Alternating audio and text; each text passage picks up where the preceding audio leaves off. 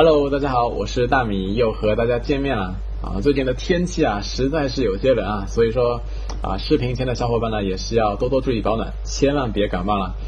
呃，言归正传，本期视频呢，大米要给大家带来的是锤子 T2 的深度评测啊，相信大家也是看了十二月二十九号老罗的那场相声啊，不对，是发布会啊。那么锤子 T2 实际用起来到底怎么样呢？今天就跟随大米一起来看个究竟吧。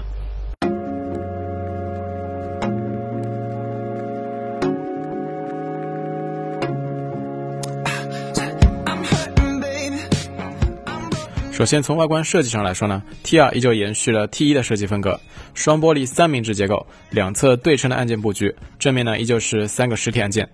啊，乍眼一看还以为是 T1 的孪生兄弟呢。啊，当然作为迭代产品呢，在设计语言上的传承啊，其实无可厚非。而且如果你仔细观察呢，其实 T2 相对 T1 呢，还是有着不少变化的。当年 T1 背面的那块 2.5D 玻璃啊，给大家留下了不错的印象啊，特别是在光线的照射下流露出来的那种凝密感。对于手机质感的提升呢，确实是妥妥的。而这一次，T2 不仅在背面采用了 2.5D 玻璃，啊，正面呢也采用了相同的设计。虽然玻璃的边缘弧度啊不再像 T1 那么明显啊，但是平整的摄像头加上质感十足的 logo，当你第一眼看到 T2 真机的时候呢，还是会被它那种珠圆玉润的美啊所打动。只是这种美呢，几乎也是伴随着你的使用啊随之退散。原因在于 T2 这两块 2.5D 玻璃啊，实在是太容易沾染指纹和灰尘了。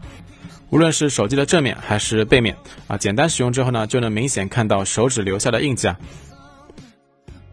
如果把手机放进口袋或者静放在桌面上啊，时间一久呢，拿起来之后啊，通常会沾染一些纤维颗粒，和黑色的玻璃面板形成比较明显的视觉差。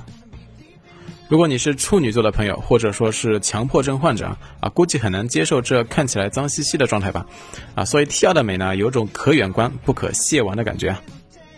因此，用 T2 这段时间里啊，大米经常要做的一件事情就是随手拿起纸巾擦一擦。但是很遗憾，纸巾上的小纤维颗粒呢，同样也会附着在这两块玻璃的表面啊，啊，最后呢，大米也是放弃清理了，带套呢，或许是最好的选择吧。作为设计的传承，光线距离感应器集成在听筒上的设计呢，也得到了保留。啊，但是很显然，这种简约紧凑的设计呢，啊，放在白色面板的手机上会更加好看。如果放在黑色面板上的话，优势就不明显了。不过比较可惜啊，根据老罗的说法呢，T2 是不会有白色版本的。究其原因呢，大概是金属中框如果做成白色的话，啊，那么良率和成本会是一个大问题。T2 的机身呢，依旧集成了多个实体按键啊，但是和 T1 不同的是，这一次呢，T2 取消了顶部的电源键，开机和锁屏功能呢，由正面的这个 Home 键来完成，短按两秒锁屏，长按五秒关机。但即便是少了一颗按键啊，T2 呢，依旧是目前市面上实体按键最多的安卓手机。当然，有人会说这实体按键好啊啊，因为大家在玩游戏的时候不容易误触。啊，诚然这是个优点啊，但需要面对的一个现实问题就是，当大家习惯了智能手机的点触操作之后，再回到实体按键进行点按时啊啊，确实需要一定的时间进行适应。毕竟这个点触和按压呢，完全是两种操作逻辑，而且对于重度的手机用户来说呢，长时间使用这种实体按键进行操作时啊啊，难免会存在一些累手的情况。而且正面的这三个实体按键啊，由于设计的公差呢，会存在一定的缝隙啊，时间一长也就成了藏污纳垢的好地方了。机身的左侧呢是亮度键，右侧呢是音量键啊。老罗为了避免在手机中框上额外开个口子啊啊，巧妙的把 SIM 卡卡槽集成到了右边的这个音量键内。取出卡槽之后啊，大家可以看到最外层的呢是音量按键啊，通过内部的这个小弹簧啊作为一个支点来完成按压。而在手机中框内部呢，SIM 卡卡槽和音量键的上下两个触点啊，其实是相对隔离的。把小绿点朝上啊，放进去之后呢，就可以正常使用了。但相比传统的按键结构啊，这种设计呢，导致了一个问题啊，就是按键实际摸上去呢，会有些松动。啊，之前有人说啊，把这个 SIM 卡放进去之后就会好啊，这里大米想说的是啊，并没有什么卵用，还是松动。实际用起来呢，还是比较会担心这个按键的寿命问题啊。而 T2 上最大的亮点呢，当属它的无断点金属边框设计了。引用老罗发布会上说的一句话：“我们重新定义了全金属中框啊，确实，相比市面上主流的金属边框手机普遍存在的隔断呢，啊，T2 的金属边框确确实实是完整一体的，这让整机的一体性呢看起来更加出色，质感也要更好。只是这个边框宽度啊，看起来确实有点大啊。用手机的宽度减去屏幕宽度的计算方法啊，T2 的边框宽度呢，竟然达到了四点六毫米，要比坚果的四点二幺毫米啊还要宽上一些啊，应该算是稳坐两千元级别手机边框最宽的称号了。当然，说到这里啊，肯定有不少同学要提出一个大大的疑问了啊，那就是既然 T2 的金属边框是完整一体的，那它是怎么解决信号问题的呢？其实要了解 T R 的这个设计，我们首先得来了解一下为什么金属中框手机要把边框分隔成好几段呢？在功能机时代，可能大家只需要射频、蓝牙这些简单的天线，啊，所以对手机内部空间的设计要求呢并不是很高。但是到了智能机时代啊，一下子蓝牙、WiFi、GPS 这些设备呢全部涌进来之后啊，啊，它们都需要用到天线啊，加上手机所支持的网络制式以及频段呢越来越多啊，这就给寸土寸金的智能手机内部空间啊带来了不小的设计挑战。于是当年的 iPhone 四呢，创新性的把金属边框啊做成了天线啊，但是金属边框分隔成几段呢啊，其实并不是为了什么天线溢出啊啊，也不是为了什么增强信号。而是把不同区域的边框作为不同的信号天线啊来使用啊，这样呢可以更加充分的利用手机的内部空间。比如 iPhone 四左侧的金属边框呢就被用来当做 WiFi、蓝牙以及 GPS 的天线来使用，而右侧呢则是被当做手机的射频天线啊，并且在天线的不同位置啊设立了几个不同的馈电点，通过馈电点呢来区分金属天线的长短啊，从而呢满足手机不同频段的需求啊。而 T2 之所以没有将金属中框分隔成几段啊，是因为 T2 的金属中框啊仅仅是作为射频天线来使用的啊，同样也是设立了多个馈电点啊，来实现多频段的支持。但是 WiFi、蓝牙、GPS 这些设备呢，依旧用的是内置的薄膜天线啊，所以也就不存在什么隔断的问题了。对于 T2 来说呢，这种设计的难度啊啊，在于如何支持全网通的情况下，保证各个频段之间的信号稳定性。当然，这个测试呢，其实是需要非常专业的测试设备以及啊测试环境才能完成的啊。大米个人呢是无法做这方面的测试的啊，只能说 T2 通过国家工信部认证啊，说明它在信号方面呢确实达到了国家的标准啊，而且在实际的使用过程中呢，也没有发现说啊信号特别差不能使用的情况。最后来说一下手感啊，由于 T2 的中框呢依旧用的是 C 角的设计啊，所以实际握持的时候呢还是会有一些轻微的割手啊啊，但是相比 T1 那种棱角分明啊，确实要好上许多。而且 T2 的边框呢并没有采用主流的 CNC 亮边设计，而是阳极氧化加喷砂工艺啊，边框和 2.5D 玻璃的衔接呢也是比较到位啊，手指滑到屏幕边缘部分的时候呢，感觉还是很滑很舒服的啊，并没有出现明显的割裂感。还有就是整机的重量也从 T1 的一百六十七克降到了一百四十六克啊，所以实际拿在手里啊也不会感觉累手。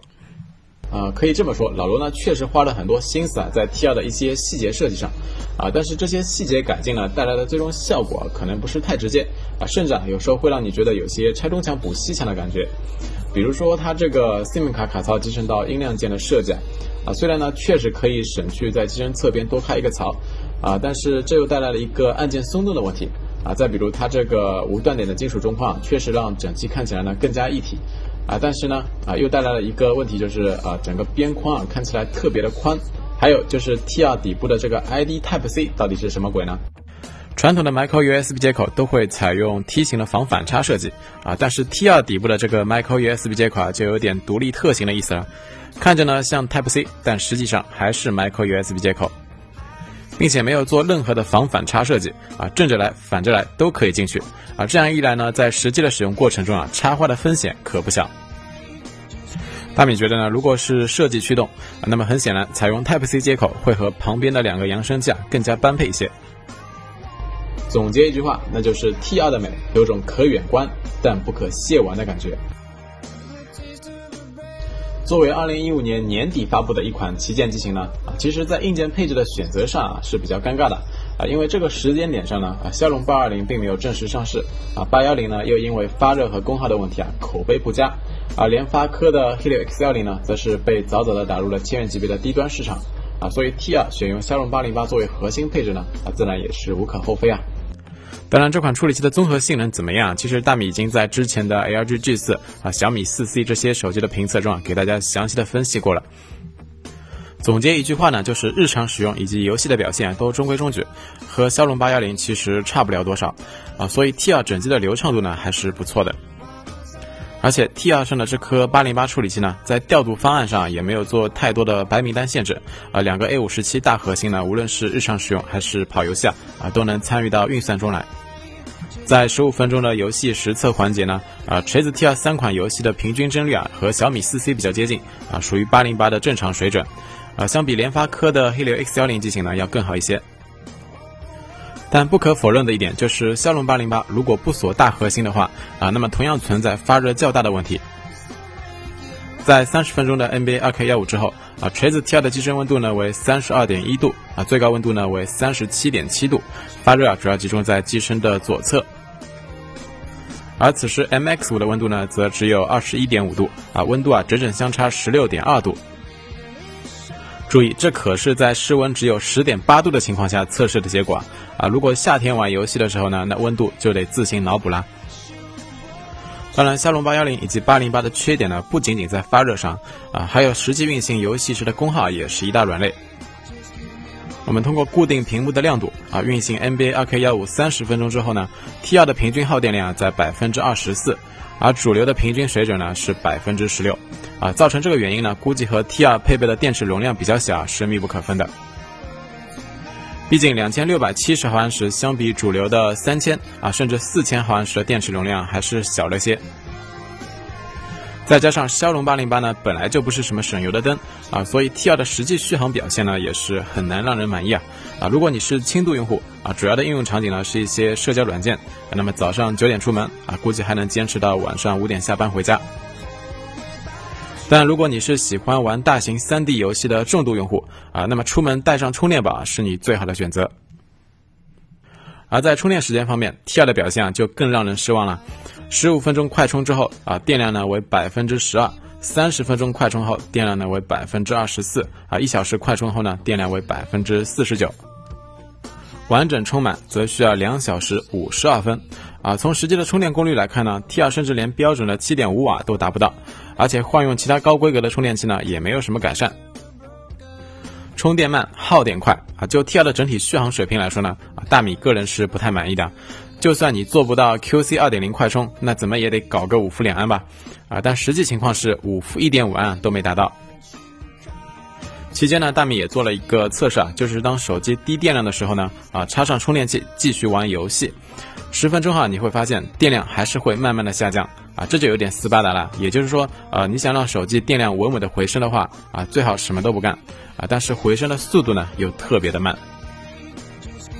屏幕方面，T2 搭载了一块4.95英寸的 1080P 分辨率屏幕，啊，经过仪器测试之后呢，T2 的亮度为487尼特，啊，对比度呢为1000比1，广色域值呢为百分之七十七。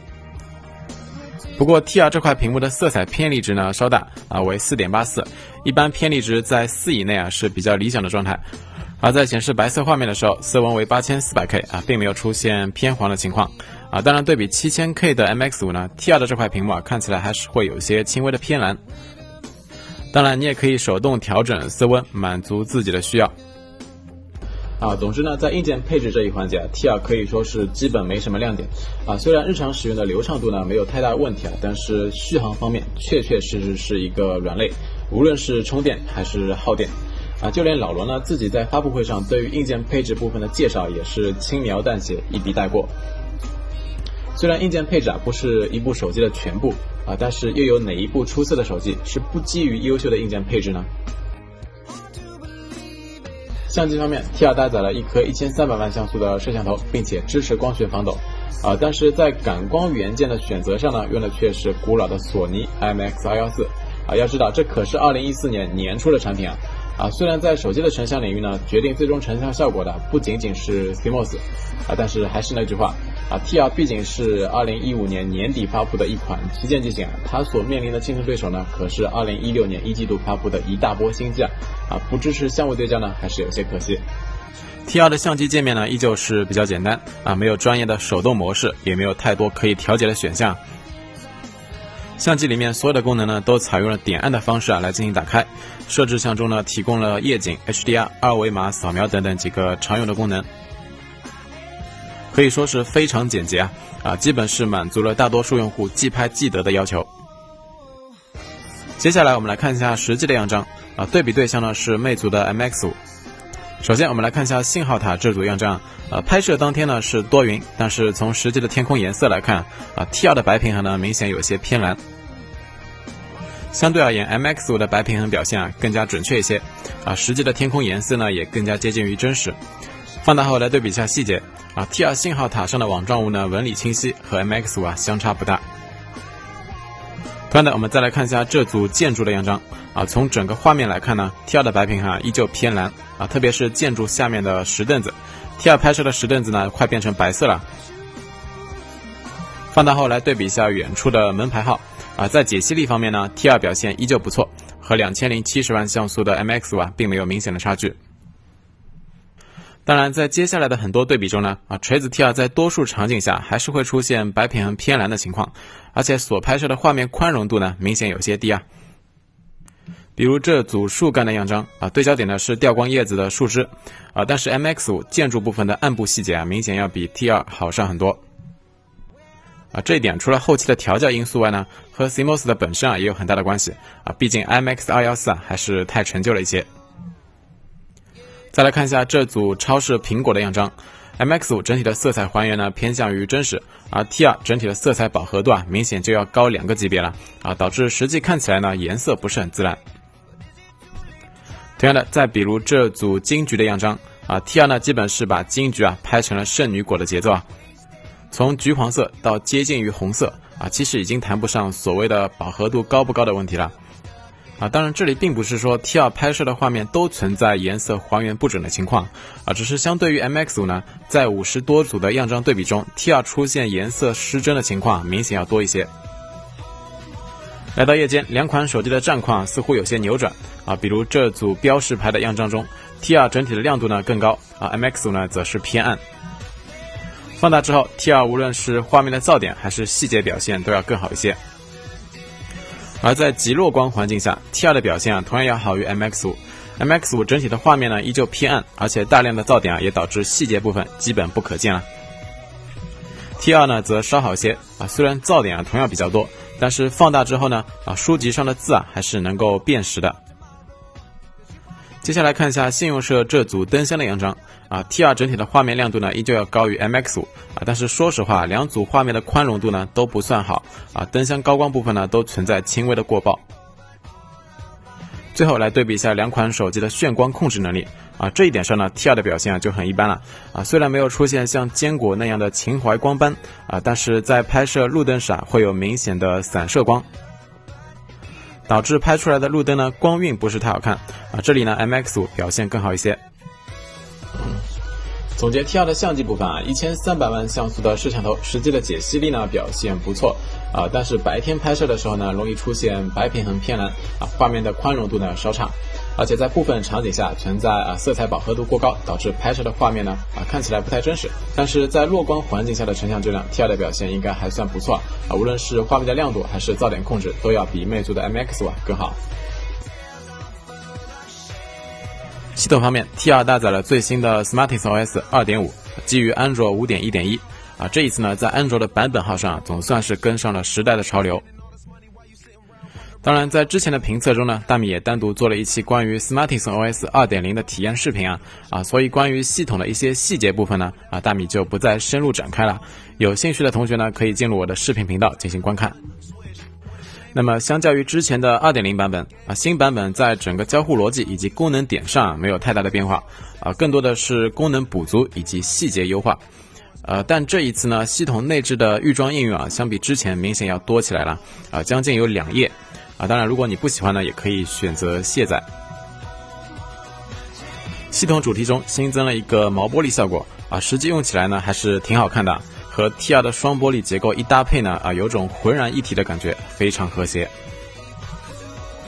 除此之外呢，2.5版本中啊最打动人心的应该是 T2 发布会上主打的远程协助功能。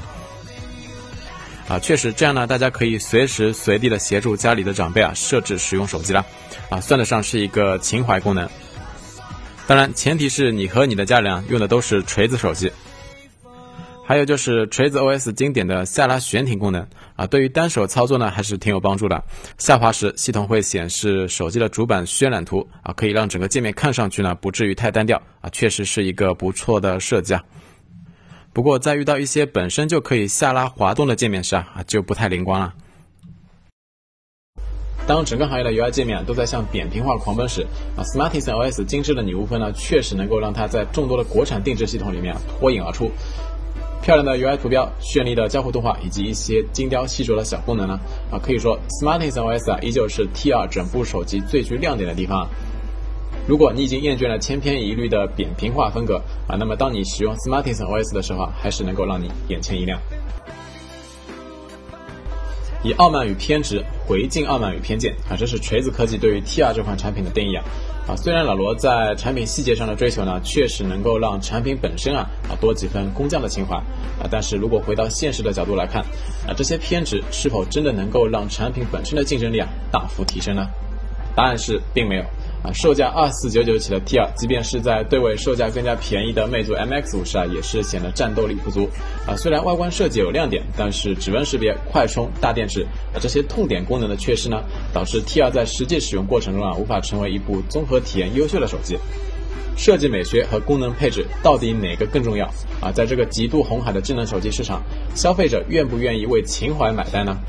这一切啊，就留给时间去检验吧。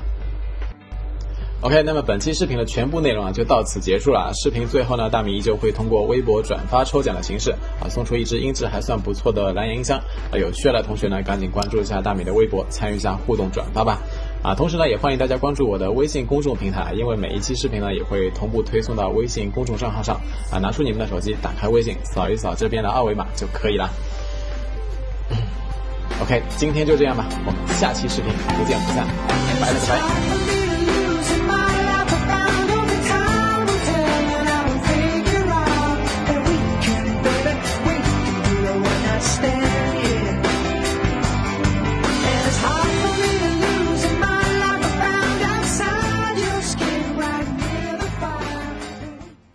完美主义者的眼里，是一个支离破碎的世界，完全没有瑕疵的完美的一个金属中。我们重新定义了全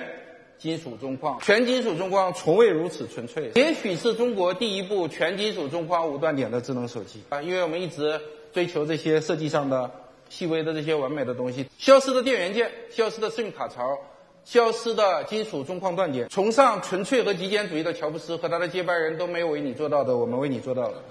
工程实现上的极小步，哪个都不是大事，是追求完美道路上的一大步。至于有用的细节，偏执于无用的细节，偏执于甚至不会被发现是有用还是无用的细节。工匠精神的证明，隐藏在每一个值得被放大欣赏的细节。以傲慢与偏执回敬傲慢与偏见，可能是全球顶级的日本 JDI 的4.95寸 Pixel IS 显示屏，是吧？全高清。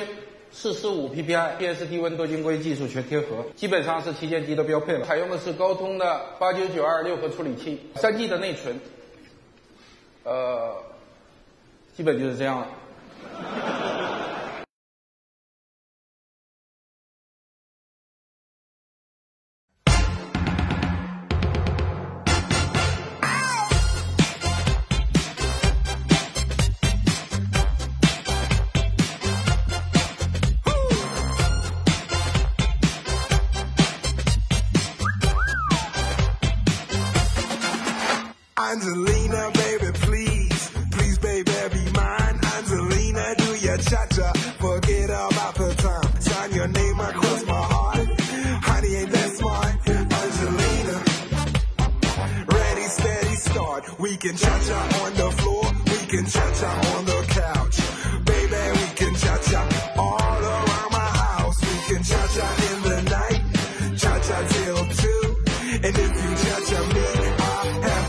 share you.